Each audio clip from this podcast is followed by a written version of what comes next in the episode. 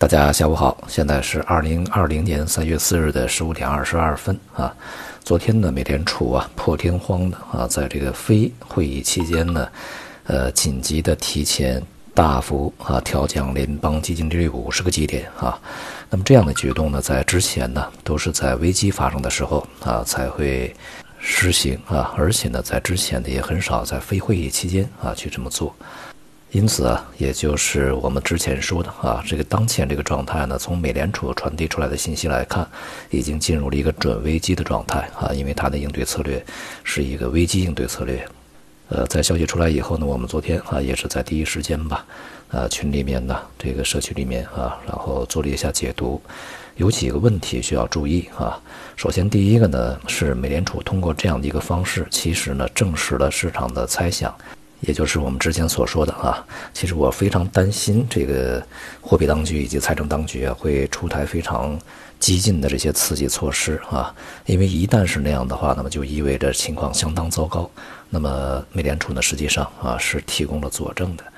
那么第二个呢是现在啊这个。全球的主要经济体，像昨天啊，G7，他们是这个财长和央行行长开了电话会议，这也是个紧急会议啊。会后发了一个公告，呃，大家都说我们要采取措施啊，来去这个对抗疫情啊，提振经济，但是呢，并没有一些具体的措施啊，怎么协同，采取什么样的方式都没说啊。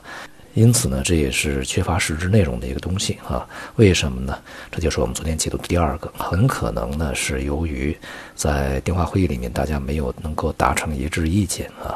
各个国家呢所采取的行动会有差异啊。随后呢，这个日本呢、这个英国呀、欧洲啊相关的官员都出来讲话啊，那么也验证了这个各自所采取的政策不同，而且力度呢也不同啊。那么在这里面呢，这个美联储是率先第一个站出来啊，带头呢，不但是这个采取了措施，而且是非常激进的啊。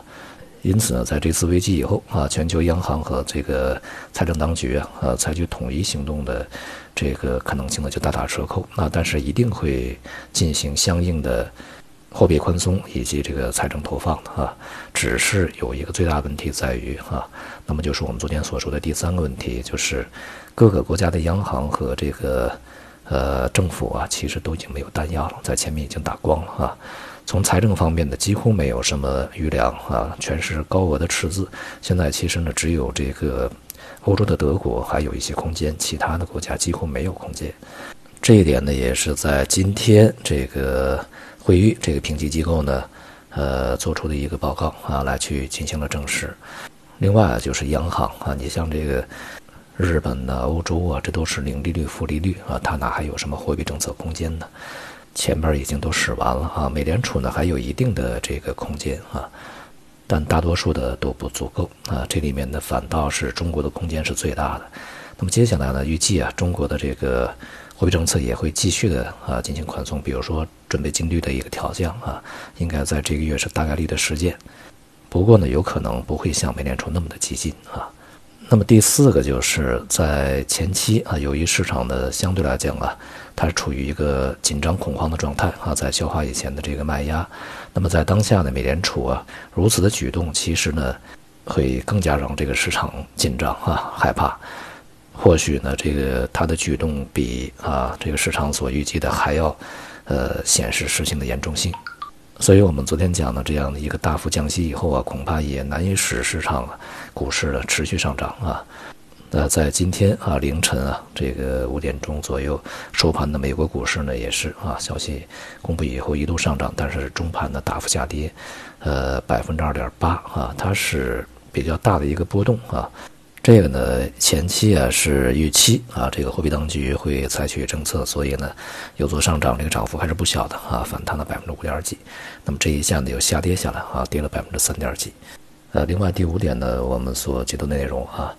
美联储大幅调降利率呢，这种举动其实对于市场来说呢，它是很难啊，这个立刻就扭转局面，无论是经济还是这个资本市场都是一样的。一方面呢，是由于这个货币政策的效用传递啊，它需要时间啊。作用于实际经济的话，它至少要半年以后；作用于股市呢，当然会比较快一些啊。但是由于现在啊，是整个股市呢它的风险刚刚开始释放，也就是刚刚开始下跌啊。因此，在前期呢，货币政策的这个极度宽松也很难啊改变市场的一个固有趋势，反倒呢是在这个危机的末期啊，一些政策呢会起到作用的。所以啊，对于现在的市场呢，呃，恐怕只是暂时起到一个稳定作用啊，但是起不到一个改变趋势的作用啊。这一点呢，其实美国股市是这样，欧洲股市是这样，亚太股市 A 股啊，道理都是相同的。从状态上来说呢，美联储的这种做法似乎啊有一点激进啊。相比较而言呢，在前期股市大跌没有稳定的时候，向市场移入一些流动性，可能会比这样的一些做法更为妥当一些啊。不过呢，无论如何啊，它已经引起了整个市场利率的大幅下行，同时呢，也使这个收益率曲线变得陡峭啊。美国国债的收益率呢，在昨天啊，这个破天荒的历史性的跌破了一。现在是零点九六几啊，那么这个水平相当低了啊，也是显示出啊整个市场的这个恐慌情绪呢在持续释放啊。不过呢，由于在接下来啊，全球的这个央行以及财政当局呢，它多少都会啊实行政策的，哪怕这些政策呢不会对经济产生根本性的影响，但是至少会有个稳定作用啊。所以呢，市场的恐慌性的这种下跌呢，在近期啊继续爆发的可能性反而不大啊。大概率呢会是一个底部震荡啊，甚至呢去呃产生一波这个中级的啊中期的呃一个整固行情啊，但是这种整固呢可能是一些大区间的上落，呃上涨恢复牛市的可能性呢几乎是没有的，而这种收益率的极端下行啊也显示出啊整个债券市场对于未来的经济和市场的一个预期啊是相对比较悲观的，在当下这个情况下呀，债市的。敏感度啊，要远远的高于股市啊，而且呢，它所反映的这个形式呢，会相对比较真实一些。那么今天的这个中国的国债收益率也是大幅下挫啊，也已经到了二点六几这个水平啊，恐怕这一次啊，也会破掉我们的这个十年期国债历史新低的。所以呢，在前期啊，我们也讲过，这个市场投资者啊，当然尤其是机构投资者，对于今年的债市是大大低估了。今天的 A 股呢是继续呈现了反弹的态势啊，但是呢，这个深市啊明显的比较弱一点啊，这里面就是中盘股、小盘股啊表现比较疲软，而大盘股表现比较坚挺。那么尤其是基建的、房地产相关的这些这个股票呢支撑着大盘啊，而创业板呢是出现了比较大幅度的下跌。这个我们可以看啊，里面最为核心的，我们反复讲啊。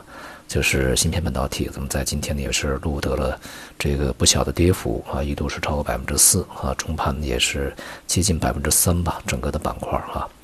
未来呢，这个科技股啊，尤其是前期涨幅巨大的这些这个板块啊，呃，两三个月的时间里面，恐怕仍然是一个大幅下跌状态啊。因此呢，回过头来我们再去看啊，市场，因为这一次这个市场的上涨呢，主要是。以这个科技嘛啊为核心为龙头，所以科技板块的调整恐怕也对整个的市场会带来压力。A 股呢在当前和这个外围市场也是一样的啊，接下来这个政策一定会进行这个比较大幅度的发力啊，所以呢整个市场就是单边的这种无序的暴跌的这种行情出现的可能性是越来越小啊，当然直线拉升的这种可能性就更小一些啊。呃，一段时间里面，呃，有可能会呈现一些宽幅的震荡啊，但是整体的重心呢是倾向于下移啊，也就是回到我们在节后啊所说的这个大幅暴跌以后啊，反弹会出现啊，稳固会出现，那么市场呢从一个无序的下跌会变成一个中长期的有序的走软，大宗商品呢基本上表现和股市相似啊，也都是在这个剧烈震荡以后啊反弹整固。大的这个方向啊，现在没有什么特别明显的指向啊，但是显而易见的呢，反弹的高档是有压力的啊。这个无论是能源呢，还还是其他的一些品种都是如此啊。像这个原油价格，恐怕呢也还是要在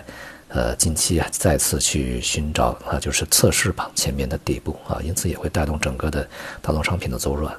而这个由于降息如此之猛烈啊，而且呢市场预期啊。在今年，美联储还会有五十个基点的降息，也就是总共要有百分之一的这个调降幅度啊，把前面加的全部抹掉。那么，因此呢，对于这个美元汇率的压力是显而易见的。那么在这里面呢，欧洲央行可能会保持的非常克制啊，所以说对于非美元货币的支持呢是显而易见的，尤其是像欧洲货币啊，这一次会受到的益处比较大。当然啊，随着这个疫情的逐步的受到控制啊，我们的经济啊生产呢逐步恢复，人民币呢也会受到支撑啊。但是呢，还是再次重复我们之前的话啊，也就是全世界不好啊，这个任何一个经济体呢都难以独善其身。现在的大环境呢比较弱啊，所以说想要一枝独秀脱颖而出也是相对比较困难的。好，今天就到这里，谢谢大家。